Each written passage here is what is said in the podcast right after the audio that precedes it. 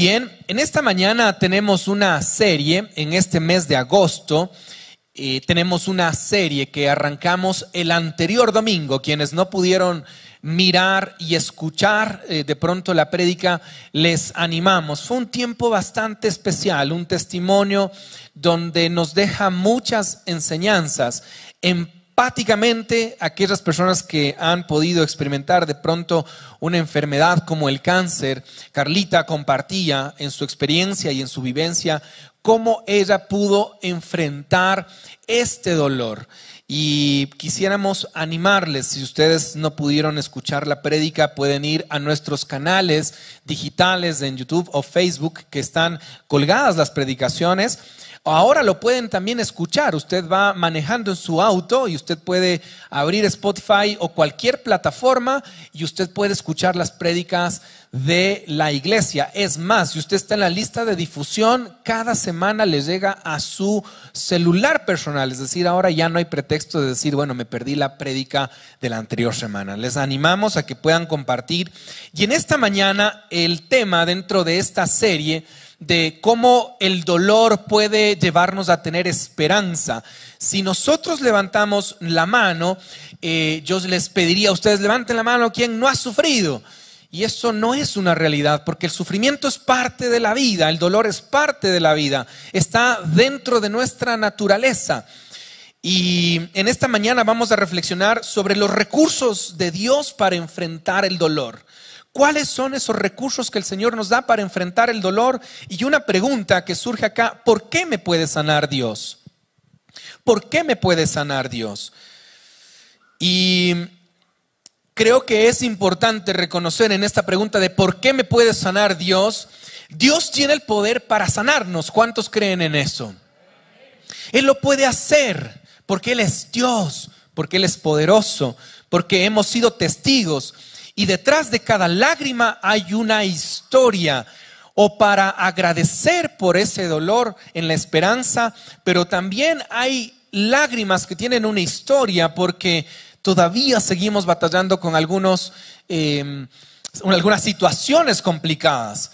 El dolor es parte de nuestro desarrollo y parte de nuestra vida. Y nosotros, al ser hijos de Dios, no somos inmunes. Dios tiene el poder para sanarnos, pero también es importante reconocer que su voluntad puede ser diferente a nuestro anhelo. La plegaria de que, de que Señor, por favor, ayúdanos a sobrepasar esta, esta prueba, esta adversidad, este dolor. Lo esperamos y lo clamamos día a día, pero la voluntad puede ser diferente. Es decir, Dios tiene un propósito cuando no llega con la respuesta que nosotros anhelamos. Y es triste eh, perseguir este anhelo de que oramos de pronto por este familiar o por la persona y el instinto nos lleva a que no dejemos de interceder porque queremos instintivamente seguir acá. Pero la voluntad del Señor a veces es soberana y la oración de pronto no fue como nosotros esperábamos y el Señor lleva a la persona a la presencia de Él y definitivamente el, poder de, de asimilación no es fácil. ¿Cuál es el propósito detrás de un dolor o detrás de una prueba? ¿Cuál es el propósito? Y el propósito tiene que ver con testificar del poder de Dios, porque Él puede sanar, pero también puede ser diferente su voluntad a mi anhelo. Y la palabra dice que nosotros seremos consolados para ser de consolación a otros. No hay una persona que pueda entender de mejor manera aquel que ha perdido un ser amado del núcleo, del más cercano, aquel que ha perdido a su hijo, a su padre, a su mamá. ¿Quién puede saber y quién puede darte una palabra de consuelo? Aquel que ha sido consolado por el Señor y también tiene el poder para testificar. Es importante reconocer que dentro del dolor hay algunas variables. El dolor puede ser causado por mis decisiones, puede ser causado por mi forma de pensar, mi cosmovisión de la vida y yo mismo me puedo causar eh, dolor a través de la libertad, de ese regalo tan importante que Dios nos, regala, nos brinda a través de la libertad. Dios nos da la libertad. Y en esa libertad a veces nos podemos perder y podemos eh, sufrir y padecer. También es importante reconocer que dentro del dolor yo no puedo hacer nada, pero las decisiones del entorno o las circunstancias hacen que yo pueda padecer y sufrir. Entonces el dolor o me lo puedo causar o me lo pueden causar. Y en esta parte también Dios puede permitir. Y vamos a reflexionar en un personaje de la Biblia, el cual nos deja algunas pautas. Y quisiera invitarles a que vengan conmigo a Segunda de Corintios, capítulo 12. Segunda de Corintios, capítulo 12, versículos del 1 al 9. Eh, y básicamente vamos a reflexionar en tres versículos. Eh, segunda de Corintios, capítulo 12, del 1 al 9, pero nos vamos a concentrar en tres versículos que para mí eh, nos dejan algunas pautas. Y cuando uno eh, piensa en algunos personajes de la Biblia, el apóstol Pablo es un personaje eh, preferido para muchos. Nos deja algunas pautas, algunas enseñanzas. Aquel personaje eh, Saulo de Tarso que se encuentra con Jesús camino a Damasco, aquel que perseguía a los cristianos, aquel que se interponía al, al, Evangelio, se convierte en un seguidor de Jesucristo, en un discípulo y una persona tan usada por Dios, pero que también padeció y sufrió muchos dolores. Quisiera pedirles por favor que podamos leer esta porción de la palabra la cual vamos a analizar, dice así, segunda de Corintios capítulo 12, versículo 1, mi jactancia no servirá de nada, sin embargo, debo seguir adelante. A mi pesar contaré acerca de visiones y revelaciones que provienen del Señor. Hacia 14 años fui llevado hasta el tercer cielo y fue en mi cuerpo o fuera de mi cuerpo, no lo sé, solo Dios sabe. Es cierto Solo Dios sabe si estaba yo en mi cuerpo o fuera de mi cuerpo, pero sí sé que fui llevado al paraíso y oí cosas tan increíbles que no pueden expresarse con palabras, cosas que ningún humano se le permite contar. De esa experiencia vale la pena jactarse, pero no voy a hacerlo. Solamente me jactaré de mis debilidades. Si quisiera jactarme, no sería ningún necio al hacerlo, porque estaría diciendo la verdad, pero no lo haré. Porque no quiero que nadie me atribuya méritos más allá de lo que pueda verse en mi vida u oírse en mi mensaje. Y quisiera que le prestemos atención al versículo 7 al 9. Y quisiera que en esto pues vayamos procesando, incluso después de la reflexión de esta mañana, para que usted pueda reflexionar en su casa. Mire lo que dice el versículo 7. Aún cuando he recibido de Dios revelaciones tan maravillosas, así que para impedir que me volviera orgulloso, se me dio una espina en su versión puede decir la palabra espina como un aguijón. Así que para impedir que me volviera orgulloso, se me dio una espina en la carne, en mi carne, un mensajero de Satanás para atormentarme e impedir que me volviera orgulloso. En tres ocasiones distintas le supliqué al Señor que me la quitara cada vez Él me dijo, y este es un texto y una promesa para cada uno de nosotros, mi gracia es todo lo que necesitas. Puedes repetir conmigo en esta mañana en voz alta al contar tres. Una, dos, tres. Mi gracia es todo lo que necesitas. Mi gracia es todo lo que necesitas. Mi poder actúa mejor en mi debilidad. Vamos con esta segunda parte en voz alta. Una, dos, tres. Mi poder actúa mejor en mi debilidad. Esta es una promesa para nuestras vidas, que la gracia es lo que necesitamos. ¿Qué es la gracia? La gracia es un regalo inmerecido, es algo que el Señor nos extiende a pesar de nuestra infidelidad. No merecemos muchas cosas. Sin embargo, la gracia de Dios nos alcanza. Y en nuestras debilidades, en nuestro sufrimiento, en nuestro dolor, el poder de Cristo Jesús nos ayuda y nos sustenta. Así que ahora me alegra jactarme de mis debilidades para que el poder de Cristo pueda actuar a través de mí. El poder de Cristo a través de mí. No son mis fuerzas, es el poder de Cristo en mí.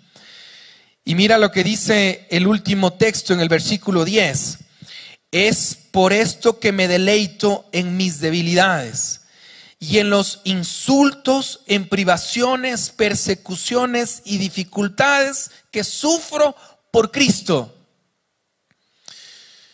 La carrera que nosotros como hijos de Dios tenemos es una carrera. Cuando tú conoces a Cristo Jesús y Él está en ti, en medio de ti y es por ti, esta carrera es una carrera no de velocidad. Porque si fuera una carrera de velocidad, muchos estaríamos ganando, pero es una carrera de resistencia. Y seguir a Cristo no es fácil, pero es esperanzador y es hermoso. Y mira lo que dice el apóstol Pablo en esta parte del texto. Dice, es por esto que me deleito. Primero, en mis debilidades, tú y yo tenemos debilidades, en los insultos y privaciones, persecuciones y dificultades. Es decir, que el apóstol Pablo en el nivel de relación que tuvo con Cristo Jesús y en este texto nos dice que fue, él tuvo una experiencia sobrenatural donde fue llevado al tercer cielo y él dice, no lo puedo describir, él, él estuvo en la plenitud de la presencia del Señor. Aún así, humanamente no dejó de experimentar lo que se describe acá, debilidades, insultos, privaciones, persecuciones y dificultades. Cuando el apóstol Pablo menciona que tiene un aguijón, una espina, un aguijón en su carne, estaba haciendo alusión a algo que le hincaba, que le molestaba. Cuando tú caminas con una piedra en el zapato, tú puedes seguir avanzando. Y puedes caminar, pero tienes una molestia que no te deja avanzar. Y si es el camino no es tan agradable, vas a tomar una decisión. La decisión es o continúo caminando con la piedra en el zapato y a pesar de que tengo una piedra que me está molestando, sigo avanzando.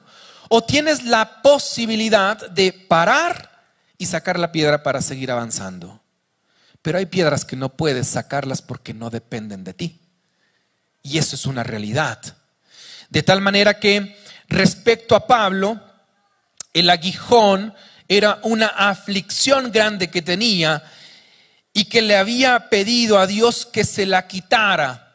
Pero por más que le clamaba, ese aguijón en la carne no se iba. Esa piedra en el zapato no se va a ir. Y a veces tenemos que aprender a convivir con ese aguijón. ¿Cuál es el aguijón? ¿Cuál es ese dolor? ¿Cuál es esa circunstancia que estás viviendo que no te deja? Hay algunas cosas que son físicas, hay otras que son emocionales, hay otras que son parte de nuestro, de nuestro carácter, de nuestra forma de ser. El aguijón puede ser que estoy caminando y existiendo sin Cristo. Y ese aguijón se puede ir cuando Cristo Jesús alcanza tu vida y llega a tu corazón y puede transformar la vida y las generaciones. Pero puedes estar caminando y podemos estar caminando con Cristo Jesús y tener un aguijón, está ahí y nos molesta y nos molesta y nos molesta. Algunos dirán, bueno, mi aguijón es mi matrimonio. Depende con quién estás casado, porque el matrimonio es hermoso. Cuando lo haces con la persona correcta, en el tiempo correcto y con la bendición de Dios. Amén, ¿no es cierto? Y en este texto hay tres recursos que me gustaría dejarte y que podemos mirarlos a través de la vida del apóstol Pablo. Y tres pautas o tres principios y recursos internos que podemos reflexionar en esta mañana. Son tres recursos internos. La próxima semana estaremos reflexionando sobre recursos externos, es decir, cómo el dolor puede ayudarme o cómo, o cómo puedo sanarme en comunidad a través de la iglesia, a través de hermanos, a través de la familia de la fe, a través de instrumentos que nos pueden ayudar a que el dolor pueda ser llevadero, pero acá estos tres recursos que me gustaría dejarte en esta mañana tiene que ver con recursos que vienen desde adentro pero desde adentro de la naturaleza misma de nuestro Señor. El primer punto que podemos reflexionar en este texto y en esta mañana es que si yo tengo un dolor o si tengo un sufrimiento, tengo una pena o tengo una dificultad, no hay nada mejor que acercarnos a Dios a pesar de. Pero el sufrimiento hace dos cosas. El sufrimiento o te acerca a Dios, que normalmente esto no pasa, ¿sí? O el sufrimiento te aleja de Él. Normalmente te aleja de Él. Porque cuando uno está en esta, en este, en esta atmósfera de dolor, de sufrimiento, uno pierde la objetividad. Y esa objetividad se vuelve más sensible se vuelve mucho más susceptible, de tal manera que sientes que todo está en contra tuya. Sientes que todo comentario que viene es en contra de lo que tú estás viviendo. Y pierdes la objetividad. ¿Por qué? Porque el dolor al corazón del ser humano lo deforma, lo hace duro le, le empieza a obstaculizar la posibilidad de mirar la revelación de Dios. Por eso, cuando uno tiene un dolor o una situación compleja, se, se aísla, se encapsula. Entonces, el dolor, en vez de acercarte a Dios, te aleja y depende mucho de la actitud y la revelación. Por eso, el primer recurso que nosotros podemos tener en esta mañana, si tú estás sufriendo, eh, estás con algún dolor, alguna, algún aguijón que tienes o lo vas a tener, la primera cosa que tú tienes que hacer es acercarte al Señor porque Él te puede dar la esperanza en medio de la dificultad. Las personas, los sucesos y las cosas del mundo exterior perturban fácilmente nuestros corazones y nos impiden mantener una relación normal con Dios. Esto nos lleva a alejarnos cada vez más de Él y cuando nos vemos en problemas se nos hace muy difícil calmarnos ante, eh, acercarnos delante de Dios. Es importante que su iluminación a la palabra, a las promesas y a la dirección del Espíritu Santo nos pueda ayudar a acercarnos a Él. A menudo hacemos las cosas sin dirección, sin propósito y nuestro corazón o nuestra vida están constantemente en un estado de vacío y agitación. Por eso eh, Santiago 4.8 nos va a decir, acercaos a Dios y Él se acercará a vosotros. A la medida de que yo sufro, padezco y tengo dolor, tengo que acercarme a Él, porque si me alejo, el dolor y el sufrimiento va a ser mucho más fuerte y va a ser más difícil. El primer recurso es acercarnos a Dios. Por eso dice este texto en Santiago 4:8, acercaos a Dios. Yo tengo que dar el primer paso. Y Él se acercará a vosotros. Él se acercará a vosotros a la medida que yo me acerque a su presencia. Si el dolor nos alcanza, si el sufrimiento nos llega, no hay nada mejor que acercarnos a su presencia. Y lógica mente puede ser, eh, hasta cierto punto hay muchas personas que van a decir, bueno, pero tú estás sufriendo y padeciendo, ¿dónde está tu Dios? ¿Dónde está ese Dios que, que tú dices que amas? ¿Dónde está ese Dios que te ha dejado y te ha abandonado? Señor Jesús mismo exclamó en la cruz y le dijo, Padre, ¿por qué me has abandonado?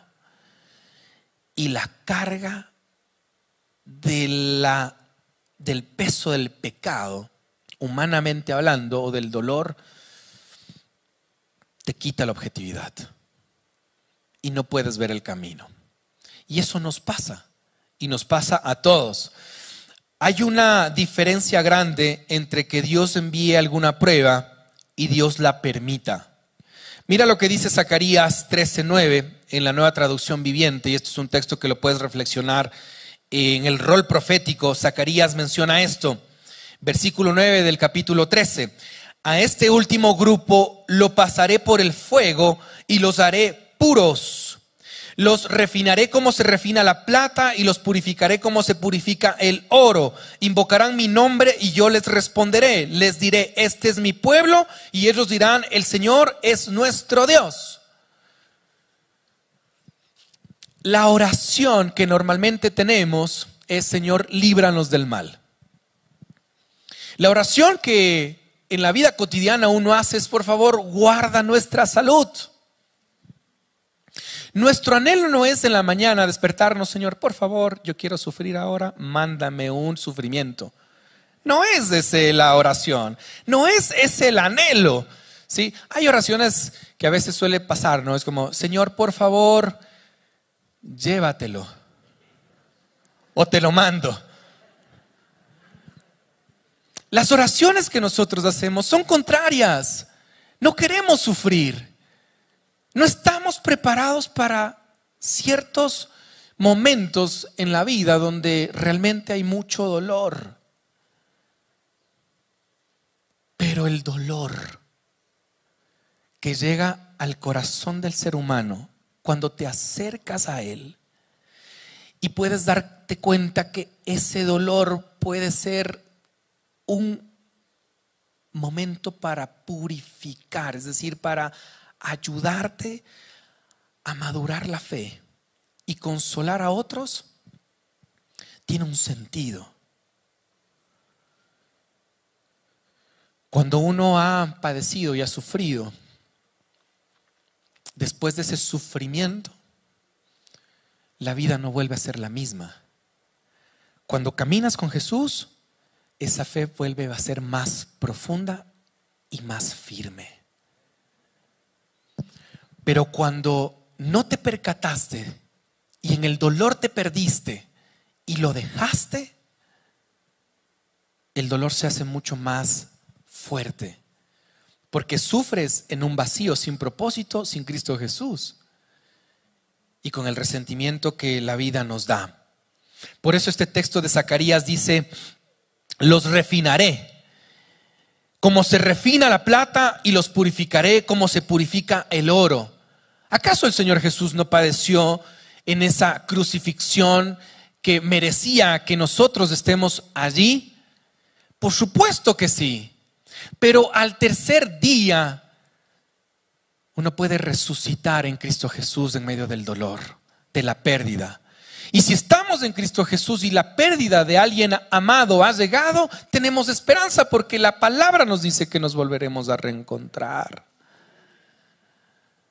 Por eso, el aguijón que tengamos puede molestarnos, pero puede ser un aguijón que te hace pensar en la dependencia del Señor. Job dice, desnudo salí del vientre de mi madre y desnudo volveré a ella. Dios me lo dio todo y Dios me lo ha quitado. Se ha hecho lo que Dios, se ha hecho lo que es de su agrado. Bendito sea el nombre de Dios. Cuando, cuando reflexionamos, eh, hay personas que dicen, yo no quiero leer el libro de Job, no quiero. Porque no quisiera pasar lo que él, por, él, por donde él vivió. Y no es tan fácil decir bendito sea el nombre de Dios cuando nos han quitado lo que amamos. Y no es fácil. Pero si hay esperanza cuando la voluntad de Dios ha sido diferente a nuestro anhelo, si hay esperanza. Por eso, el segundo punto, si el primer recurso es acercarse a Dios, el segundo punto es la dependencia en Dios. Mira, Santiago 1.2 dice, sabiendo que la prueba de vuestra fe produce o ejercita la paciencia, todos pasamos por grandes pruebas.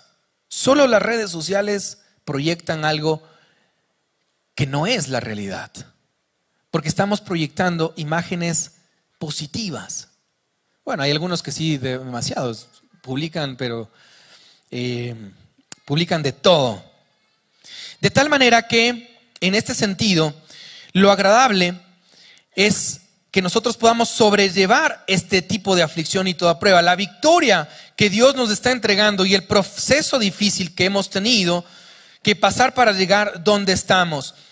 Eh, Santiago 1.2 dice, sabiendo que la prueba de vuestra fe produce o ejercita la paciencia. Danielito nos decía la anterior semana, eh, tengan cuidado lo que le pedimos al Señor. Señor, por favor, dame paciencia. Quisiera pedirte que me regales la paciencia. ¿Y qué hace el Señor?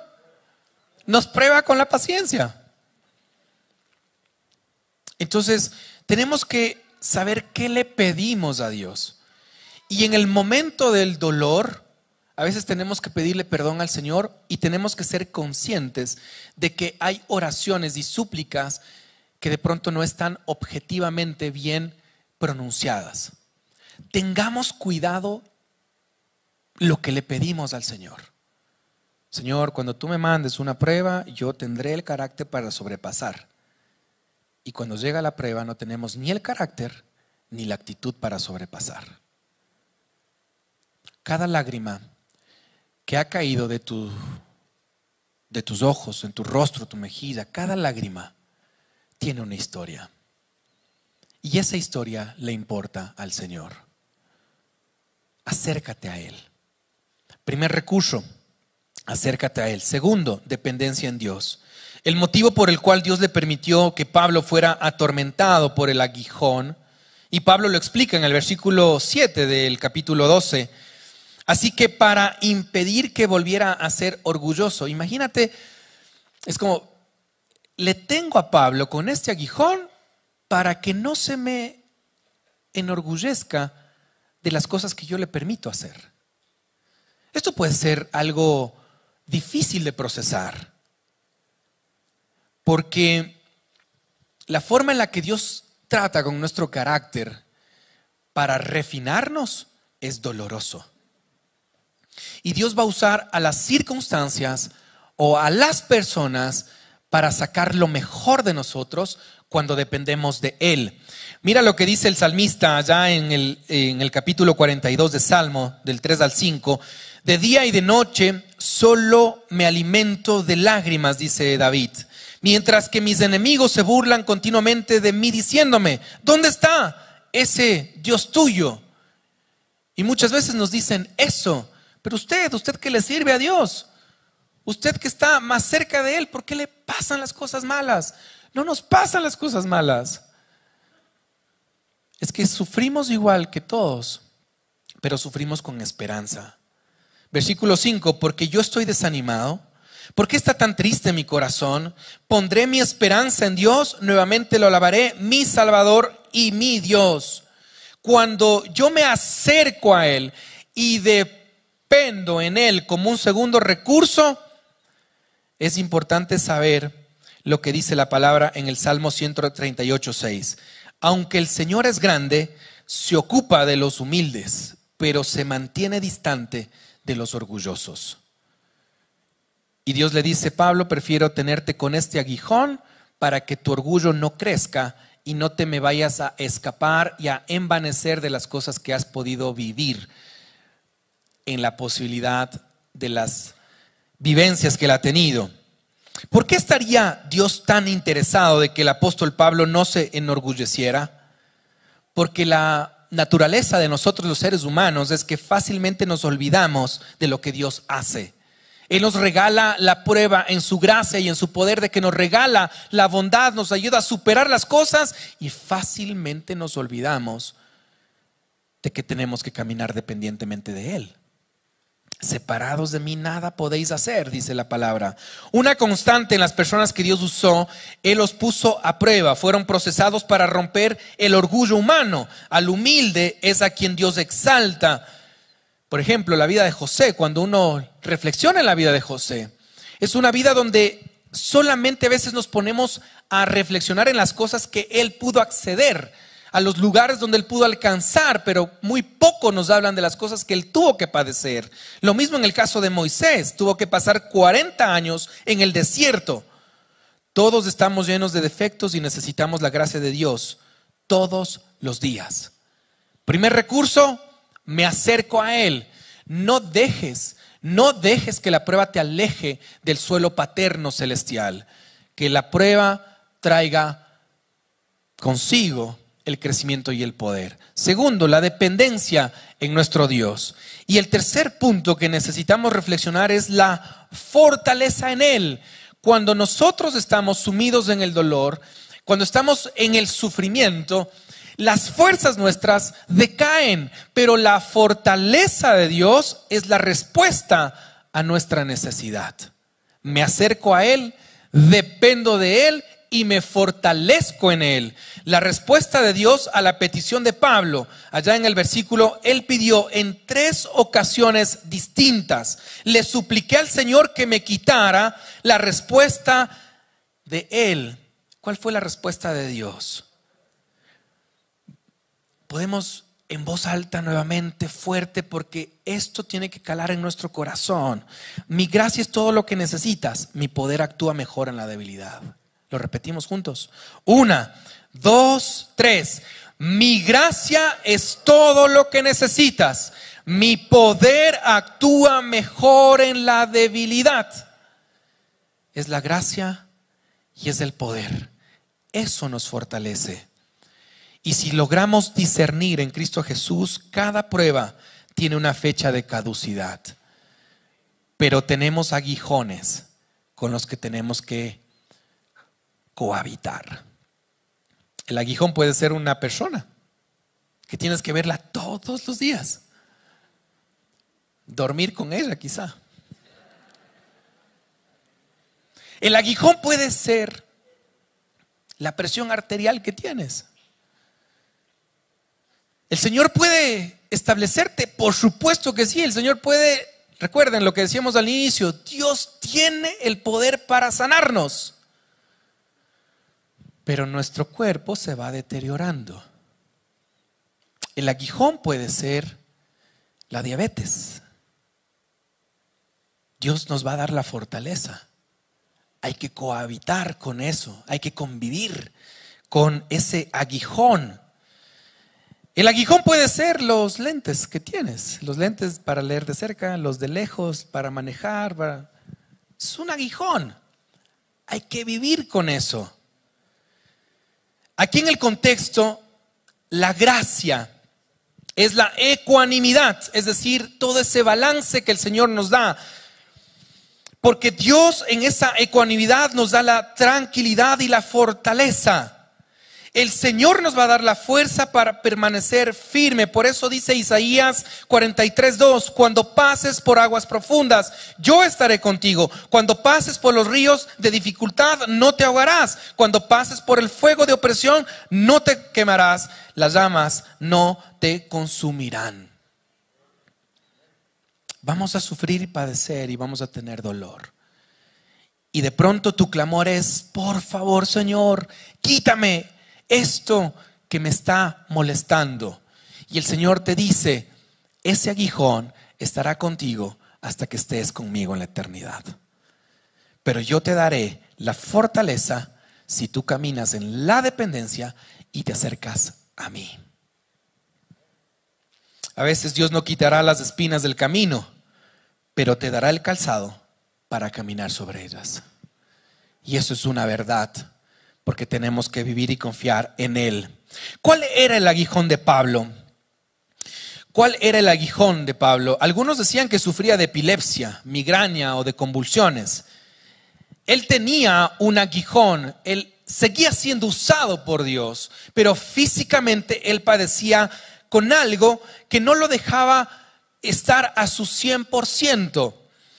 Creemos que el aguijón de Pablo era un problema en sus ojos, no podía ver bien y, se le dificultaba. En, esa, en aquella época eh, no había la tecnología que tenemos ahora, los beneficios que tenemos ahora. Si usted usa lentes ¿sí? y no logra ver bien, ¿sí? y si usted no se pone sus lentes como que se siente incompleto, le, le pasa. ¿sí? Y se pone sus lentes y logra divisar bien. El problema de Pablo posiblemente era sus ojos. Recordemos que Pablo quedó ciego cuando se encontró con Jesús, allá en el libro de Hechos, capítulo 9, versículos del 17 al 20.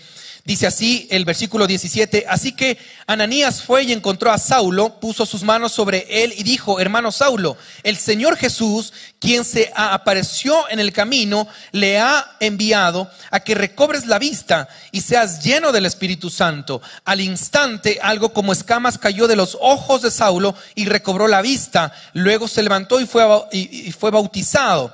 Después comió algo y recuperó sus fuerzas. Él perdió la vista cuando se encontró con Jesús camino a Damasco, pero él recobró, recobró la vista. Pero no quedó o no quedó bien. Y su problema y su aguijón era constantemente. De ahí podemos encontrar algunos libros eh, donde en Gálatas 4, 13 al 15 se habla de, de, cómo, de cómo él sufría y padecía de cómo le costaba leer. Por eso es importante reconocer que el dolor y el sufrimiento es parte de la vida. Anhelamos en Cristo Jesús cada vez que padezcamos, nos acerquemos a Él, caminemos en dependencia y Él nos dará la fortaleza para sobrellevar todas las dificultades. Por eso cerramos con esta promesa que Dios nos regala en esta mañana. Mi gracia es todo lo que necesitas mi poder actúa mejor en la debilidad. Hay que darle gracias por ese aguijón. Y ese aguijón, el Señor nos dará la fortaleza para caminar con ese aguijón en su dependencia, acercándonos a Él con su fortaleza en Cristo Jesús. Permíteme orar en esta mañana y dejarle al Señor este tiempo. Padre, te damos gracias en esta mañana porque también, Señor, nuestra, nuestro anhelo, Señor, puede ser diferente a tu voluntad. Gracias porque tú tienes el poder para sanarnos. Gracias porque ya has operado de maneras sobrenaturales y has actuado, Señor, en la vida de muchos, pero también tenemos un aguijón que nos acompaña y nos molesta y que es parte de nuestro caminar. Gracias por ese aguijón, Señor. Si en tu voluntad está, sana, Señor, sana ese aguijón. Y si es que en tu voluntad, Señor, es diferente a nuestro anhelo, pues ayúdanos a sobrellevar como lo hacías con Pablo. No dejabas de usarlo a pesar de tener un aguijón. Quizá ese aguijón tiene que ver con el mantenernos, el mantenernos dependiente a ti. Que nuestra naturaleza no se pueda ir más allá del orgullo que de pronto podamos tener desmedido. Por eso, Señor, en esta mañana quisiéramos terminar este tiempo especial recordando esta promesa. Mi gracia es todo lo que necesitas porque mi poder actúa en tu debilidad. Eso es lo que el Señor te dice en esta mañana.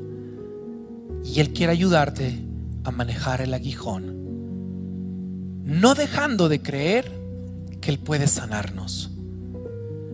Pero en el dolor es su presencia, es su dependencia, es su fortaleza. Gracias Señor, en Cristo Jesús oramos. Amén y amén. Que Dios nos bendiga. Ha sido un gusto poder compartir con ustedes. Si te gustó esta prédica, te invitamos a que te suscribas a nuestro podcast y nos sigas en YouTube, Facebook e Instagram como Encuentro con Bahía. Además, recuerda que cada semana tendremos una prédica nueva para ti.